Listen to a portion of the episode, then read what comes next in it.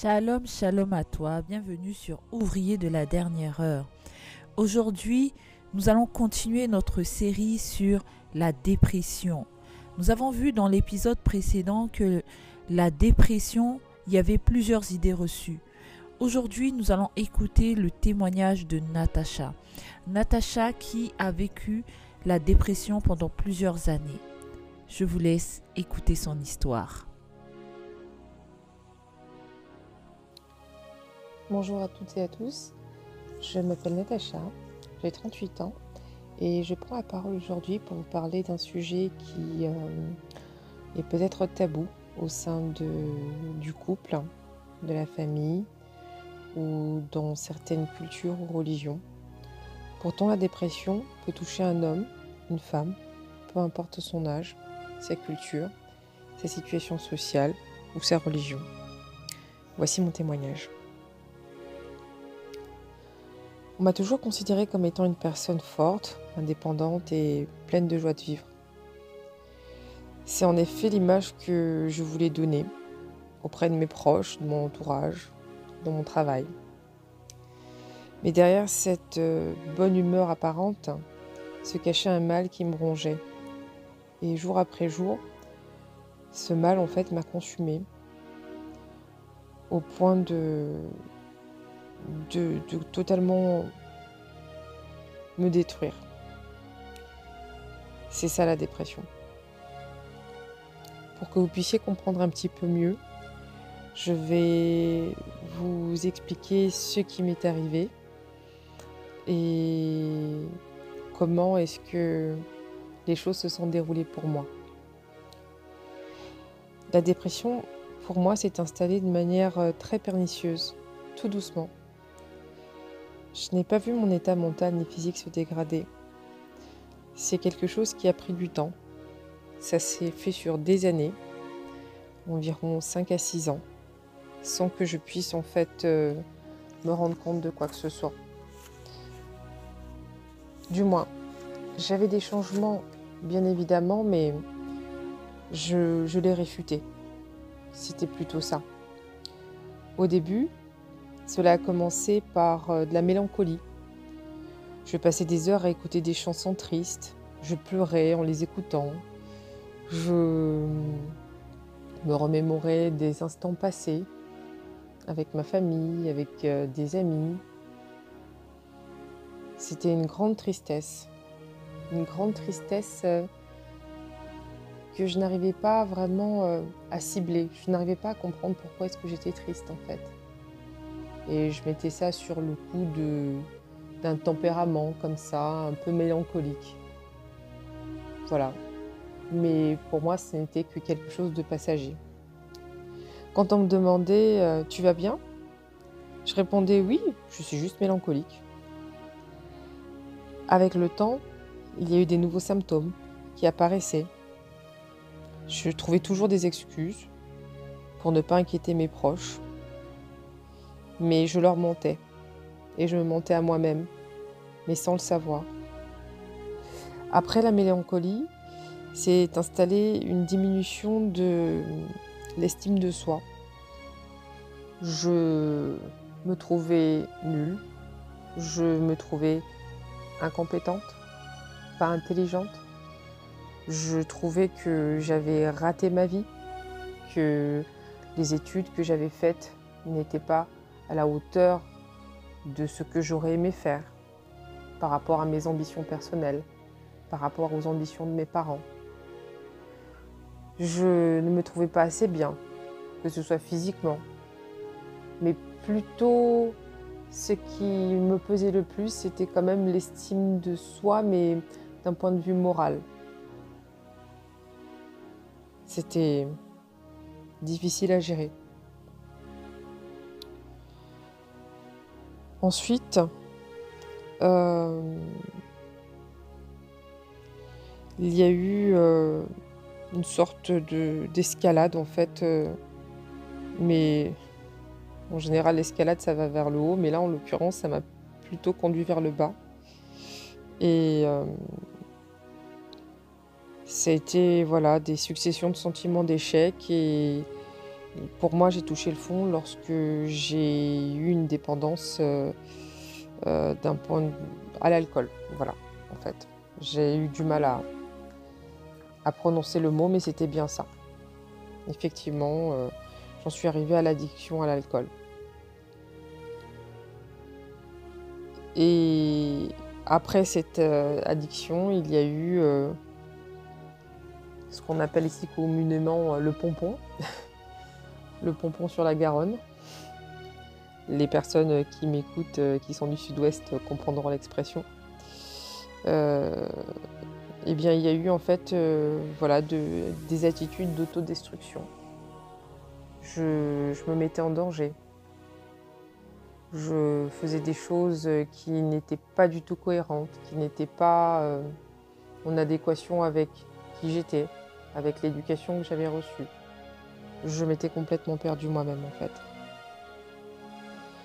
En l'espace de ces 5-6 ans, je suis devenue l'ombre de moi-même, une coquille vide, et hum, qui se faisait par contre passer pour une working girl euh, libre et indépendante. Mais en réalité, j'étais une jeune femme perdue, en grande détresse psychologique et morale. Ce sont finalement mes proches qui ont décelé ma détresse. Lorsque le mot tu es en train de faire une dépression est tombé, j'ai refusé d'accepter cette réalité. Moi, mon dépression, impossible. De plus, étant native d'un pays étranger et croyante de surcroît, pour moi, la dépression faisait partie d'une maladie imaginaire des Occidentaux. Je sais, je suis navrée, ça peut peut-être blesser, et je m'en excuse, parce que je sais bien évidemment que c'est faux. Mais hum, il est vrai que des fois, lorsque l'on grandit en fait avec euh, une certaine image, une certaine perception des choses, on se dit que la dépression, c'est pas pour nous, c'est pas possible. C'est pour les gens qui n'ont rien à faire, c'est pour des gens qui sont particulièrement à l'aise dans leur vie et qui du coup euh, s'inventent des problèmes. Et pourtant, c'était faux, parce que la dépression peut toucher n'importe qui. Pour en revenir du coup à l'intervention de mes proches, donc lorsqu'ils m'ont bien, lorsqu'ils m'ont fait comprendre que cette fois-ci, il ne laisserait pas les choses passer, qu'il ne me laisserait pas me défiler. Et oui, ils m'ont bien maintenu que j'étais différente, que j'avais changé et que d'après eux, j'étais en dépression. Ils m'ont pris par la main et m'ont accompagné. Ils m'ont accompagné dans mes démarches auprès de professionnels de santé pour que je puisse euh, être suivi pour que je puisse être euh, accompagnée dans, dans ma démarche justement de, de sortir de cette situation. Ça a pris du temps. Ça a pris beaucoup de temps. Et c'est un travail en fait qu'il faut maintenir euh, régulièrement parce que dans les situations de la vie, il y a des moments où on peut encore traverser des situations euh, comme euh, euh, éventuellement un licenciement économique, comme une déception amoureuse, comme une déception amicale. Et pour une personne qui a ce qu'on appelle communément un terreau, où une personne a déjà fait une dépression, c'est vrai qu'il faut être beaucoup plus vigilant parce que voilà, des, des événements de la vie peuvent de nouveau la chambouler. Pour terminer, je voudrais juste euh, refaire un petit résumé en disant que voilà, c'est un fait, la dépression existe. C'est un sujet effectivement qui est tabou, que les gens euh, n'abordent pas toujours avec facilité, parce que le jugement euh, de la société n'est pas toujours bienveillant à l'égard des personnes qui traversent ce, type de détresse. Mais Moi, je voudrais vous encourager aujourd'hui parce que je suis sortie de la dépression et c'était comme pour moi finalement sortir en fait d'un cauchemar. Un cauchemar qui s'était installé peu à peu. Et aujourd'hui, si vous sentez quoi que ce soit, un petit coup de mou, une petite euh, baisse d'estime de soi, parlez à vos proches, parlez à vos parents. Ne vous enfermez pas en fait dans une bulle. Où vous allez vous mentir à vous-même.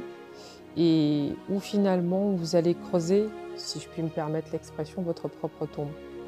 Au contraire, essayez d'avoir un regard critique par rapport à vous-même, critique mais bienveillant, c'est-à-dire que lorsque vous-même vous voyez que voilà, aujourd'hui, ça c'est pas évident, ben vous dites non, là, effectivement, je suis pas comme d'habitude. Pourquoi est-ce que je ne suis pas comme ça? Essayez un peu de pousser en fait euh, euh, l'auto-analyse de manière en fait à pouvoir euh, percevoir les choses. Et je sais que des fois, ce n'est pas facile d'en arriver là. Moi, je n'en ai pas été capable pendant 5 à 6 ans. Et si, si tel est votre cas, à ce moment-là, essayez d'écouter vos proches. Essayez d'être attentif à ce qu'ils vous disent et de ne pas réfuter ce qu'ils vous disent. Alors bien évidemment, je parle de proches bienveillants, de, personnes qui euh, œuvrent dans votre intérêt. Voilà. J'espère avoir pu vous donner quelques clés pour essayer de déceler ce que c'est que la dépression, Merci, merci, merci à toi Natacha pour ton témoignage, pour ce merveilleux témoignage qui nous permet de comprendre que la dépression s'installe de manière latente. C'est un tueur silencieux. Si toi aussi tu cherches à t'en sortir de la dépression, je t'invite à écouter l'épisode numéro 3 de notre série. Sois béni.